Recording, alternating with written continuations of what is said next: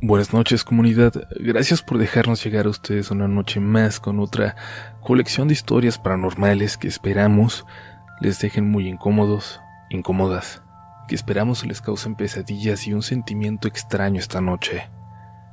Seguimos explorando las carreteras de México, de Estados Unidos y esperamos si estás en Centro Sudamérica, en España o en cualquier parte del mundo escuchándonos y tienes una historia por contar esperamos que lo hagas, para que tú seas el siguiente protagonista de Relatos de la Noche.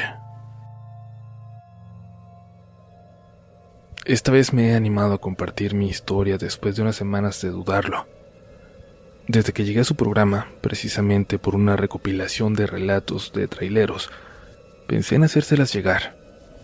Y hoy, Hoy por fin es esa noche en que me siento para escribir frente a mi computadora esta experiencia.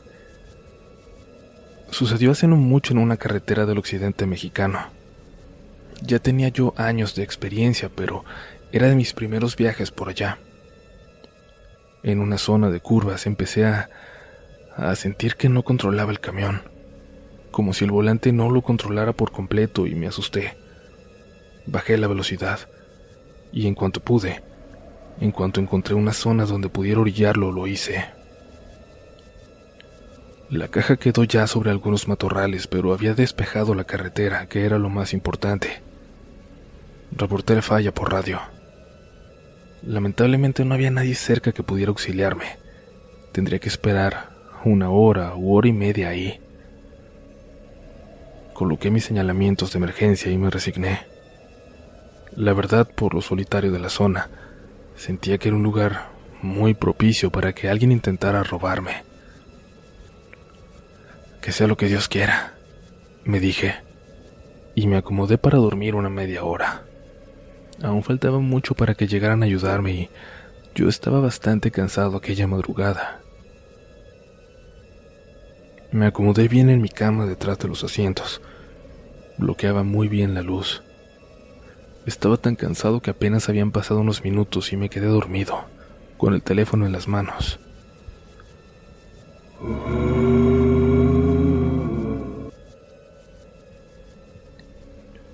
De repente, en mi sueño escuché algo. Seguramente estaba soñando feo, pensé, y escuché un sonido horrible y desperté para recordar en ese momento en dónde estaba, solo, en medio de la nada.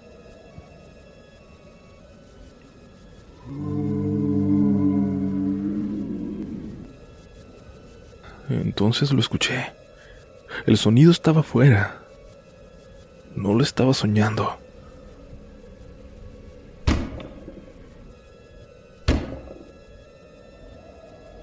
Algo, algo movió mi caja. Lo sentí perfecto.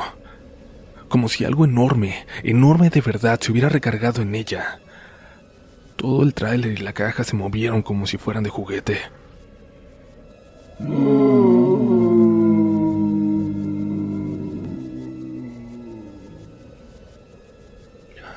Podía contener la respiración. Quería evitar hacer ruido, pero estaba muy agitado. Y ahora... Ahora había escuchado otro ruido. No podía ver nada, pero se escuchaba del otro lado. Lo que fuera que estuviera allá afuera.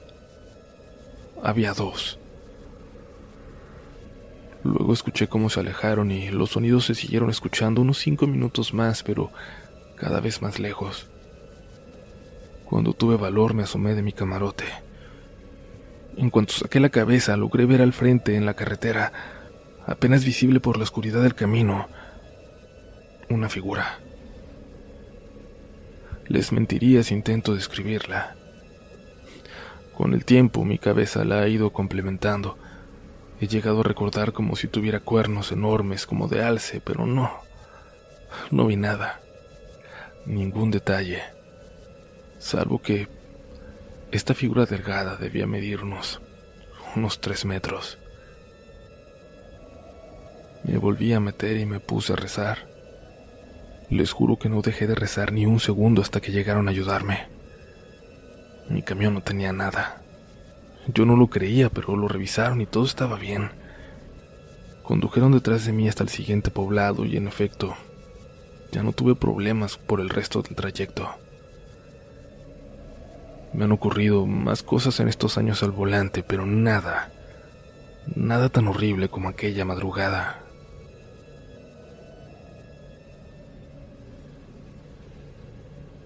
Mi historia es muy corta, pero tengo que compartirla. Fue de un viaje que tuvimos por allá del 2010, en el que iba conmigo el chino, un compañero que por años anduvo en los caminos a mi lado. Era chaparrito, tenía dificultades al hablar. La gente decía que no estaba del todo bien, pero la verdad, más allá de lo complicado que era entenderle cuando recién lo conocías, me pareció una persona muy sensible, inteligente. Se le había pasado trabajando para ayudar a su madre toda su vida, con la que vivió hasta que la señora murió, y al chino se lo llevaron unos primos que tenía en el norte. Su verdadero nombre era Jaime, pero muy pocos lo sabían. Siempre le dijimos chino por sus ojos. Aquel viaje se nos había hecho largo. Nos quedaban algunas horas por delante y yo quería bajar al baño. Sabía que unos 30 kilómetros adelante había un restaurante junto a la carretera, pero no quería llegar ahí. Sabía que nos terminaríamos deteniendo más tiempo del que solo utilizaríamos para el baño. Así que cuando encontré un lugar perfecto para parar el camión un momento, no lo dudé. Paramos y me bajé a orinar entre los árboles. La vegetación era muy espesa. Le dije al chino que si quería que aprovechara él también, que ya no íbamos a parar más adelante. Me dijo que él estaba bien, que no era necesario. Cuando estaba por regresar al camión, escuché la puerta del chino abrirse y luego lo vi salir caminando a prisa hacia los árboles. Quizás cambió de parecer, pensé, pero iba caminando muy raro, como muy decidido y por si las dudas le pregunté a lo lejos que si todo estaba bien pero no me respondió. Y vi cómo se alejó entre los árboles, demasiado como para haber pensado que solo iba a buscar un lugar para sus necesidades. Chino, ¿todo bien? De nuevo no hubo respuesta.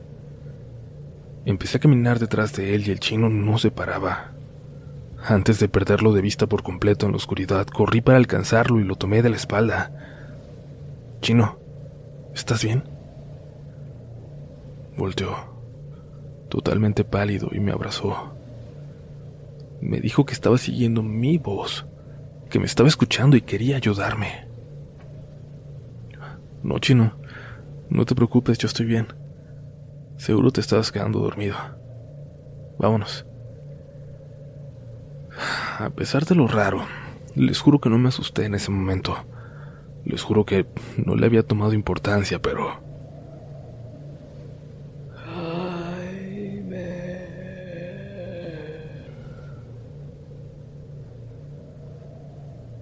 Escuché. Escuchamos una voz. Una voz extraña, casi femenina, llamando al chino por su nombre. Nos quedamos parados y volteamos por un momento. Era claro que alguien caminaba entre los árboles que alguien estaba caminando hacia nosotros. Salimos corriendo al camión y aceleramos para salir de ahí. Y es que estábamos a decenas de kilómetros del poblado más cercano. Estábamos en medio de la nada, no había ninguna razón para que alguien estuviera ahí. Y lo que fuera que le había hablado al chino, conocía su nombre. Cuando él contó la historia a los compañeros, todos se burlaron de él. Y lo mismo me pasó a mí cuando quise confirmarla. Nunca nadie nos creyó. Ojalá que a ninguno de esos que se burlaron se les ocurra en algún momento detenerse en aquel punto.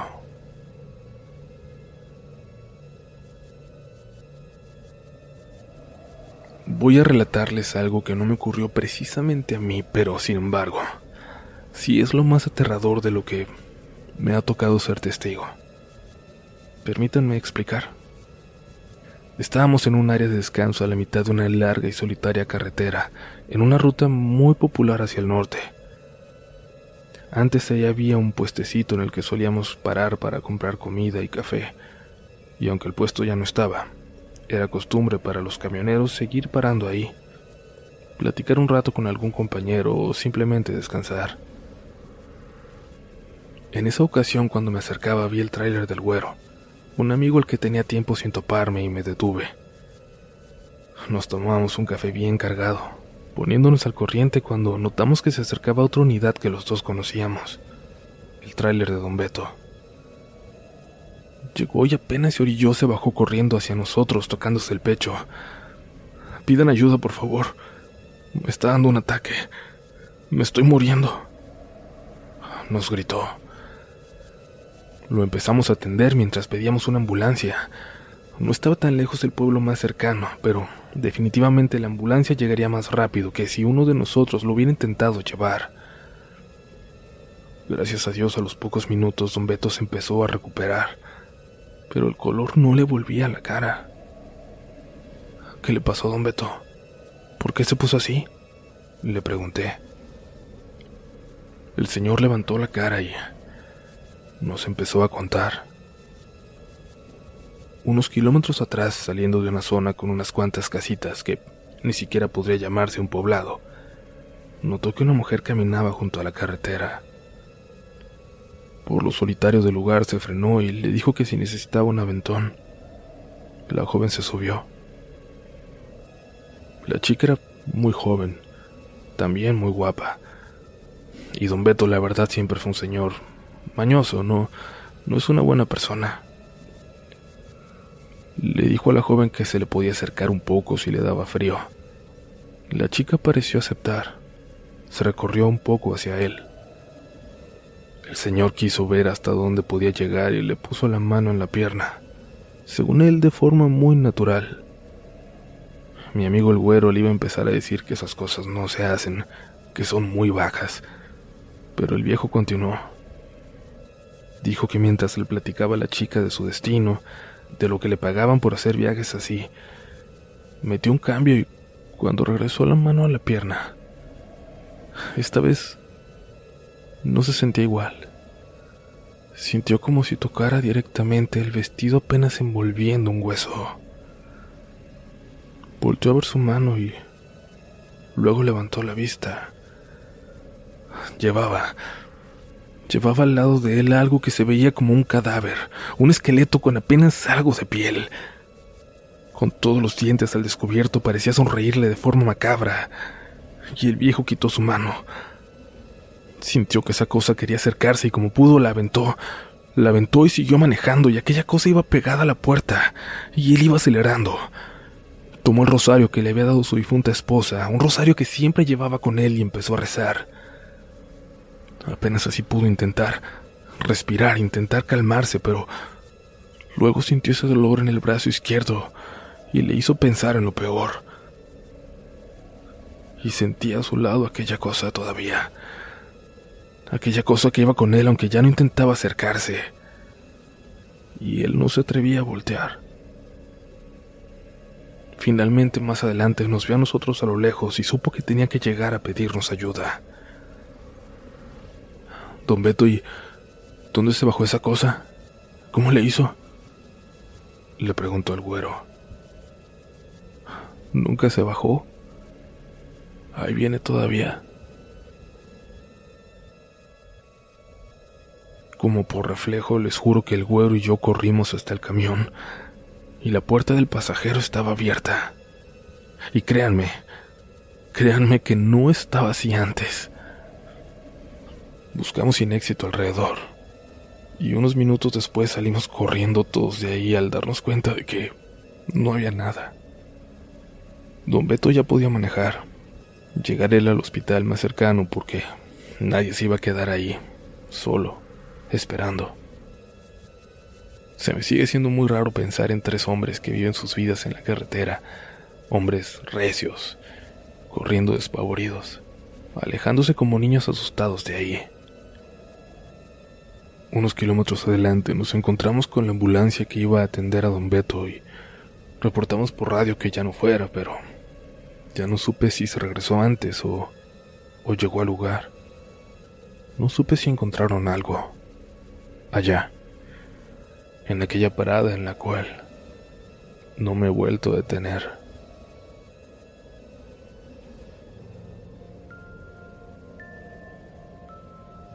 Siguen por ahí. Siguen escuchando. Espero que sí, porque además para esta última historia volvemos a mi tierra, a Baja California, y ustedes saben que me pongo muy feliz cada que tenemos relatos de por allá, y más cuando son sobre la rumorosa, sobre esa carretera de la que pronto les vamos a hablar mucho, mucho más. Una carretera llena de barrancos increíblemente profundos, barrancos llenos de coches, de autobuses. Pero vamos con esta historia. Ya casi sobrevives a este episodio de relatos de la noche. Buenas noches comunidad. Quiero compartir con ustedes mi experiencia en La Rumorosa, la famosa carretera entre Tecate y Mexicali que en algún momento fue considerada la más peligrosa del país. De aquel tiempo es esta historia, cuando no tenía mucho de haber empezado a trabajar al volante. Nunca había pasado algo ni remotamente extraño hasta hasta aquella ocasión, aquella noche. Aceleré para pasar por la rumorosa porque se venía una nevada. Había riesgo de que la cerraran si no pasaba tiempo. Llegué sin problemas y comencé el descenso con mucha, mucha precaución. Estaba oscuro. La rumorosa le hacía honor a su nombre aquella vez. Se escuchaba el viento como. Como una voz. ¡Hey! De pronto alguien, una figura, una persona salió de entre la oscuridad y yo iba tan despacio bajando que me tocó la parte de enfrente del camión y me gritó por ayuda. Le preguntó qué pasó y solo me dijo que me detuviera. Estaba buscando un lugar para hacerlo y más adelante pude ver salir de del barranco a una, dos, tres, cuatro personas y más todavía. Era evidente que había ocurrido un accidente, y como podían ellos estaban ayudando unos a otros para salir de ahí. No era la primera vez que pasaba por la rumorosa. Sabía que más adelante había un lugar donde podía detenerme y luego correr para ayudar, y así lo hice. Regresé corriendo. El viento se sentía tan helado que quemaba en la cara. Era terrible. Y era tan fuerte que apenas podía mantenerme en pie. Llegué a este lugar de donde vi salir a toda esa gente y me asomé hacia abajo. Eché la luz de mi linterna. No veía nada. Ningún accidente. El barranco era muy profundo, pero no se veía ni una luz, ni un rastro de fuego o algo parecido. Cuando buscaba como desesperado pasó a mis espaldas un camión de carga, de esos pequeños. Se frenó un poco y me gritaron algo que no alcancé a escuchar. ¿Qué? Grité acercándome a ellos y, y por fin se detuvieron un momento. Abrieron la ventana. Se murieron hace mucho tiempo. El accidente. Lo que viste. Pasó hace mucho. Vete aquí. Me gritaron esos hombres y, y siguieron su camino. Y supe entonces que lo que había visto no era algo de este mundo. Ya no. Y también supe que no era el primero en detenerse, en verlo.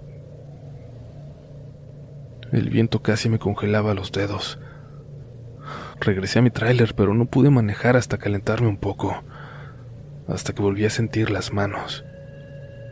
Acababa de ver un fantasma. Había caminado hacia él. Había estado ahí, donde habita, desde donde salen hacia la carretera. Quizás aún hoy, en las noches de viento como esa.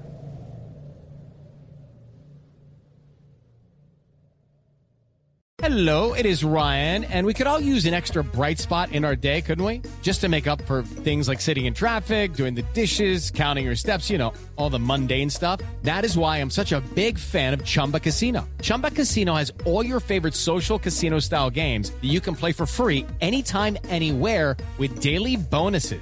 That should brighten your day a little. Actually, a lot. So sign up now at chumbacasino.com. That's chumbacasino.com. No purchase necessary. Group. Void were prohibited by law. See terms and conditions. 18 plus.